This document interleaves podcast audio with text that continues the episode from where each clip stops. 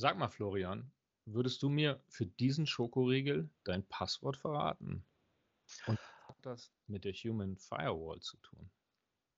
Ähm, habe ich grundsätzlich kein Problem mit, weil spätestens an dem zweiten Faktor wirst du dann scheitern. Das heißt, mit dem reinen Passwort ähm, kannst du relativ wenig machen. Und tatsächlich verwende ich für unterschiedliche Dienste auch unterschiedliche Passwörter. Insofern wäre da die Frage, welches Passwort ich da rausgebe. Für den einmal besuchten Online-Shop, ja, müsste man nochmal genau über den Schokoriegel an sich sprechen, aber da finden wir schon eine Lösung. Okay, also da kommen wir schon mal vorwärts. Super. Aber was ist denn die Human Firewall?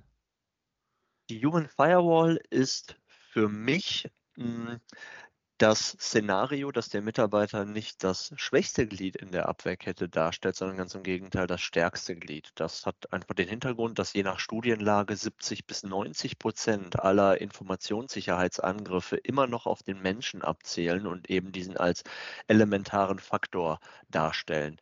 Und wenn man es als Verantwortlicher im Unternehmen schafft, seine Mitarbeiter für das Thema zu sensibilisieren und deren Aufmerksamkeit zu erhöhen, hat man damit einen massiven Hebel, der auch nicht durch eine technische Lösung abgedeckt werden kann. Also so viel Schutz wie durch aufmerksame Mitarbeiter bekommt man rein statistisch mit keiner technischen Lösung umgesetzt. Aber wo ist denn das Einfalltor? Die Mitarbeiter, sofern sie nicht in der IT sind, sofern sie nicht Adminrechte oder ähnliches haben, die, die können doch praktisch gar nicht so viel kaputt machen. Ja, also zum einen haben sie ja immer Adminrechte. Also ich kenne kein Unternehmen, wo wir, äh, wo mir dieser Sachverhalt bisher noch nicht aufgefallen ist und ich habe knapp viereinhalb Jahre im IT-Audit gearbeitet. Und dazu ist Informationssicherheit ja mehr als IT. Es geht um das gesprochene Wort in der Öffentlichkeit, es geht um ausgedruckte Dokumente, die geschreddert oder in eine Datentonne geworfen und nicht in den Papierkorb geworfen werden irgendwo am, am Bahnhof. Es geht aber auch darum, ähm, die Sicht von außen gegebenenfalls einzuschränken und dass man eben nicht in Büroräume einfach so reinschauen und den Bildschirm ablesen kann. Es geht um physikalische Sicherheit, Zutrittsschutz. Wir sind ja beim Stichwort Tailgating, dass man einem einer Person mit einem schweren Paket nicht zwangsweise die Tür aufhält, wenn man nicht sicherstellen kann, dass diese gar keinen Zutritt zum Gebäude rechtmäßig haben sollte. Also insofern Informationssicherheit ist schon wesentlich mehr als reine IT-Sicherheit, als Viren und lokale Adminrechte. Okay, verstanden. Du sagst also, das ist einer oder sogar der entscheidende Hebel. Was kann man denn dann machen als Unternehmen? Was kann man als Unternehmen machen? Primär die Awareness der Mitarbeiter anheben. Die Frage ist eher, wie schaffe ich das? Indem ich unterschiedlichste Konzepte, unterschiedlichste Formate verwende, um das Thema praxisnah, aber vor allem auch spannend den Mitarbeitern beizubringen.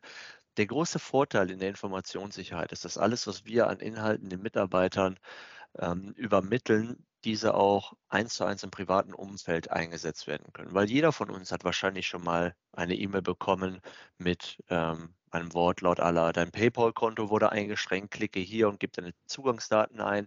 Oder der äh, Prinz aus äh, Nigeria äh, möchte dir 10 Millionen äh, US-Dollar überweisen, bitte gib hier deine Bankdaten ein. Insofern schaffen wir eine Awareness, welche auch den Schutz der persönlichen Daten des Mitarbeiters ähm, am Ende des Tages hilft. Und das ist, glaube ich, schon mal ein großer Benefit. Und in Bezug auf die einzelnen Formate, es gibt eine große Bandbreite an unterschiedlichsten Konzepten, sei es angefangen mit dem Aufnehmen von Podcasts oder Hörbüchern über Gamification oder was wir bei der Vorwerkgruppe gemacht haben, das Thema Information Security for Family und Kids, wo wir den Mitarbeitern ein großes Set an Informationen zur Verfügung gestellt haben, wie sie die Informationssicherheit bei ihren Kindern steigern können. Der Hintergedanke des Konzeptes ist der, dass wenn eine Person etwas als so wichtig erachtet, dass es den, dem eigenen Kind beibringt, dann wird, es die, wird die Person es wahrscheinlich auch im beruflichen Alltag selber umsetzen. Klassisches Beispiel ist hierbei das Tragen eines Fahrradhelms, was man vielleicht als Erwachsener nicht mehr so häufig macht. Wann fängt man damit an? Genau zu dem Zeitpunkt, wenn man mit den eigenen Kindern unterwegs ist. Und diese Idee haben wir eben auf die Informationssicherheit umgesetzt. Okay, euer Schokoriegel ist also sozusagen auch der Benefit für mich in meinem Privatleben, in meinem Familienleben und deswegen höre ich überhaupt zu und deswegen äh, mache ich es dann auch im Unternehmen. Ganz genau. Das ist eben auch einer der Gründe, weswegen wir vermehrt Live-Hacking zeigen, weil je nach technischem Vorwissen und technischer Affinität ist es dem einen oder anderen überhaupt nicht bewusst, wie schnell etwas passieren kann, wenn ich einen USB-Stick, der vor dem Firmengebäude liegt, mit der Aufschrift Bonuszahlung 2023 ähm, finde, was dann überhaupt passieren kann. Und das öffnet erfahrungsgemäß wirklich die Augen derer, die sich eben mit dem Thema vorher nicht so befasst haben. Du sprichst ja in deinem Buch auch davon, dass es wichtig ist, den Reifegrad zu erheben.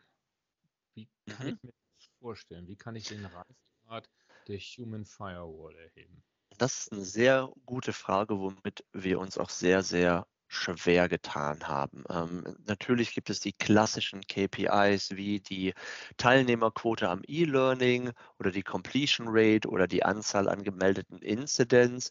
Das mögen alles KPIs sein oder auch die Phishing-Klickrate, äh, aber ähm, es kratzt nur sehr, sehr an der Oberfläche. Wozu wir jetzt übergegangen sind, ist, dass wir jetzt im Unternehmen Umfragen durchführen werden bei den Mitarbeitern. Und da gibt es zwei Varianten. Die softe Variante ist, weißt du, wie du dich in einem Cybervorfall zu verhalten hast? Weißt du, wo du Informationen finden würdest? Weißt du, wer dein Ansprechpartner ist?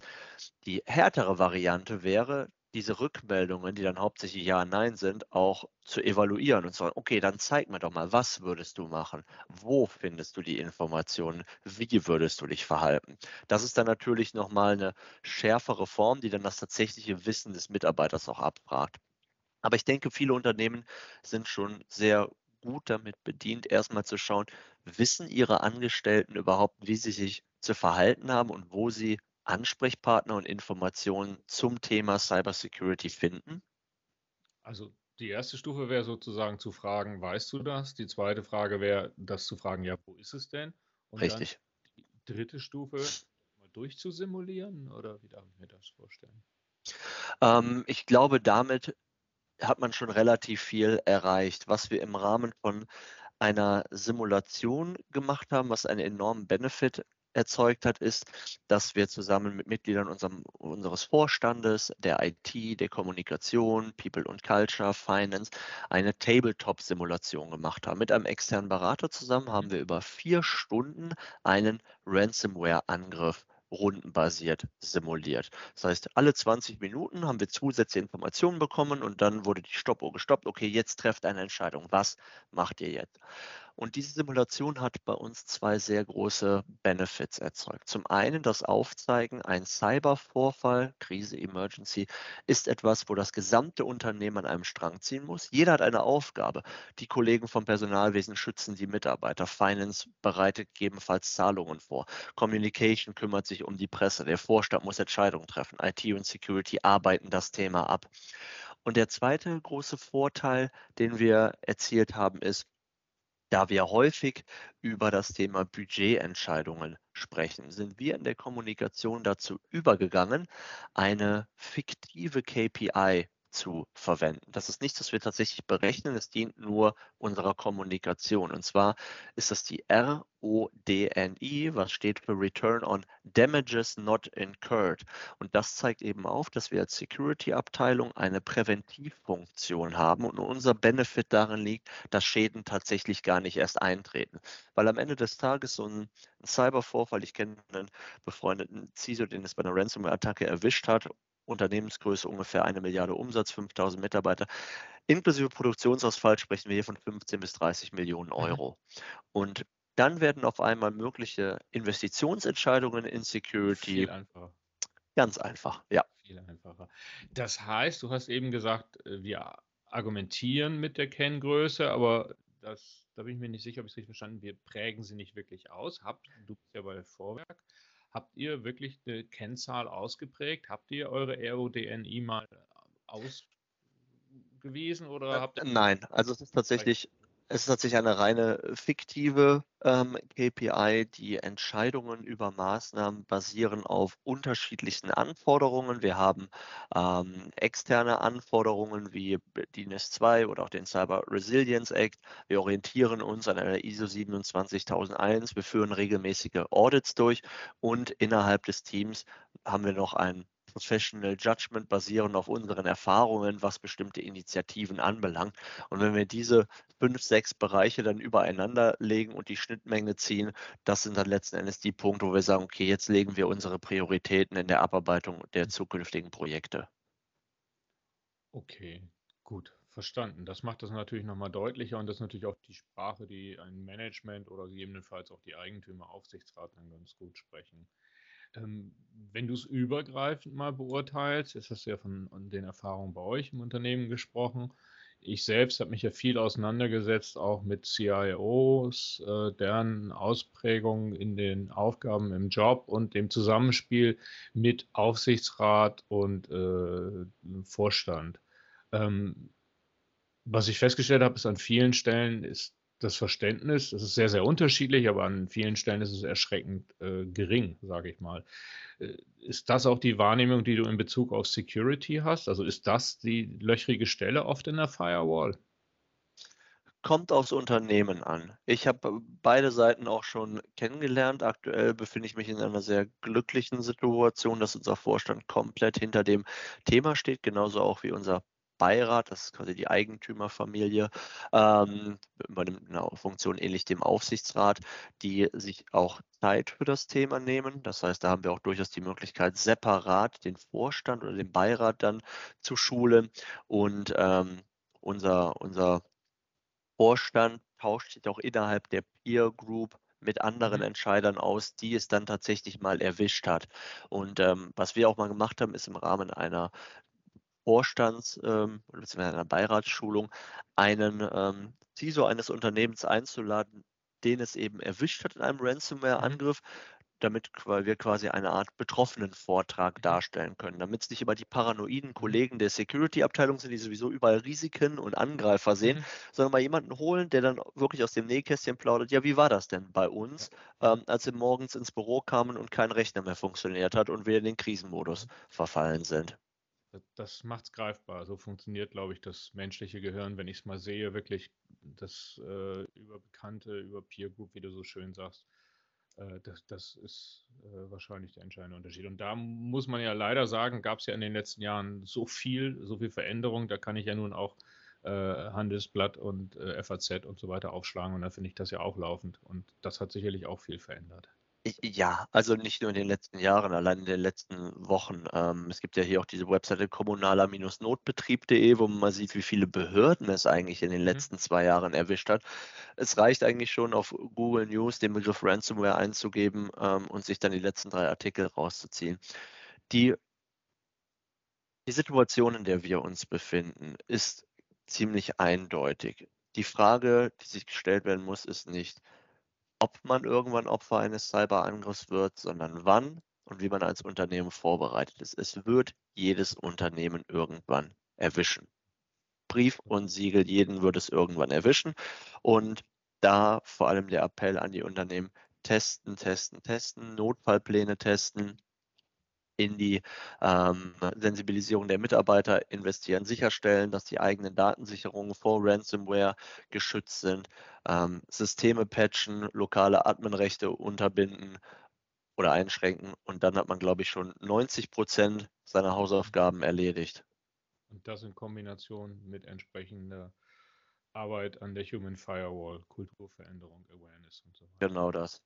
Vielleicht haben wir noch Zeit für einen weiteren Aspekt. Ähm, Thema Homeoffice wurde ja auch oft diskutiert, dass das zu, äh, zusätzliche Einfallstore sind und die Gefahr deutlich erhöht. Auch deine Einschätzung, ist das ein relevanter Punkt oder sagst du, wenn es insgesamt läuft, dann macht das auch den Unterschied nicht mehr aus? Tatsächlich sehe ich jetzt das Risiko durch Homeoffice als eher gering. Jetzt muss man natürlich unterscheiden, ob jemand die Möglichkeit hat, in einem eigenen Büro in Ruhe zu arbeiten oder sich am Küchentisch der WG äh, in vertrauliche Calls einwählt. Grundsätzlich macht das Homeoffice erstmal keinen Unterschied, weil ich normalerweise einen VPN-Zugang nutze, dann im Firmennetzwerk arbeite ähm, und auch sonst die Möglichkeit habe, in Ruhe arbeiten zu können. Ähm, wie gesagt, es kommt immer auf die Umgebung an. Ich sollte dafür sorgen, dass ich eine vertrauliche Umgebung habe, dass ich nicht im Starbucks-Café sitze oder eben in der WG-Küche, während um mich herum vier, fünf Leute laufen oder eben auch, dass ich ausgedruckte Dokumente dann entsprechend wegschließe. Aber das sind auch alles Verhaltensweisen, die ich exakt auch so im Büro umzusetzen habe. Insofern hat das Homeoffice meiner Meinung nach nicht dazu geführt, dass das Risiko gestiegen ist.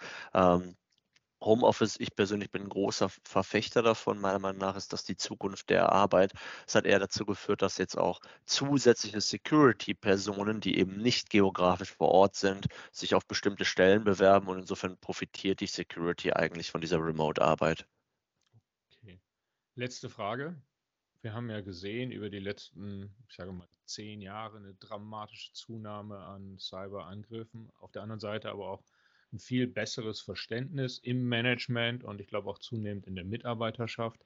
Wo geht die Reise hin? Wie sieht die Perspektive aus? Was denkst du für die nächsten fünf oder vielleicht sogar noch langfristigere, äh, aus den nächsten fünf Jahre oder vielleicht noch weitreichender? Ja, auf der einen Seite ist das äh, Verständnis im Management besser geworden, aber gerade im privaten Umfeld ähm, hängen wir da noch massiv hinterher. Man sieht ja, dass es immer noch die gleichen Angriffsmuster sind, über die wir jetzt seit fünf oder zehn Jahren reden. Ähm, man mag durchaus Angst davor haben, dass jetzt die KI oder die Nutzung von KI neue Angriffsvektoren aufmacht. Aber warum sollte ich mir die Arbeit überhaupt, überhaupt machen? Eine gute Phishing-Kampagne, indem ich den Mitarbeitern Schokolade für ihr Passwort anbiete, funktioniert immer noch problemlos. Ich muss mir als Angreifer gar nicht die Mühe machen, neue Technologien zu verwenden. Und ähm, gerade auch im privaten Umfeld wird zwar immer wieder ähm, über das Thema gesprochen, aber am Ende des Tages installiere ich dann doch die China Gaming App und gebe dir Zugriff auf sämtliche Kontakt- und Bankdaten, weil ich am Ende doch dieses Spiel spielen will oder mhm. irgendwie doch die Neugier befriedigt werden möchte. Also insofern, wir haben dann noch einen sehr langen Weg vor uns, allen voran dessen, dass wir immer digitaler werden, unsere Geräte immer, immer digitaler werden, wir uns immer transparenter machen, auch in den sozialen Netzwerken. Und da ähm, hilft, glaube ich, noch, oder ist noch ein sehr, sehr großer Teil an Aufklärungsarbeit vonnöten. Die Welt wird digitaler und wir sind nicht überall schon so auf dem Stand, entsprechend damit umzugehen. Und daran. So ist es. daran arbeiten wir. Florian, vielen herzlichen Dank. Gerne, hat mich gefreut.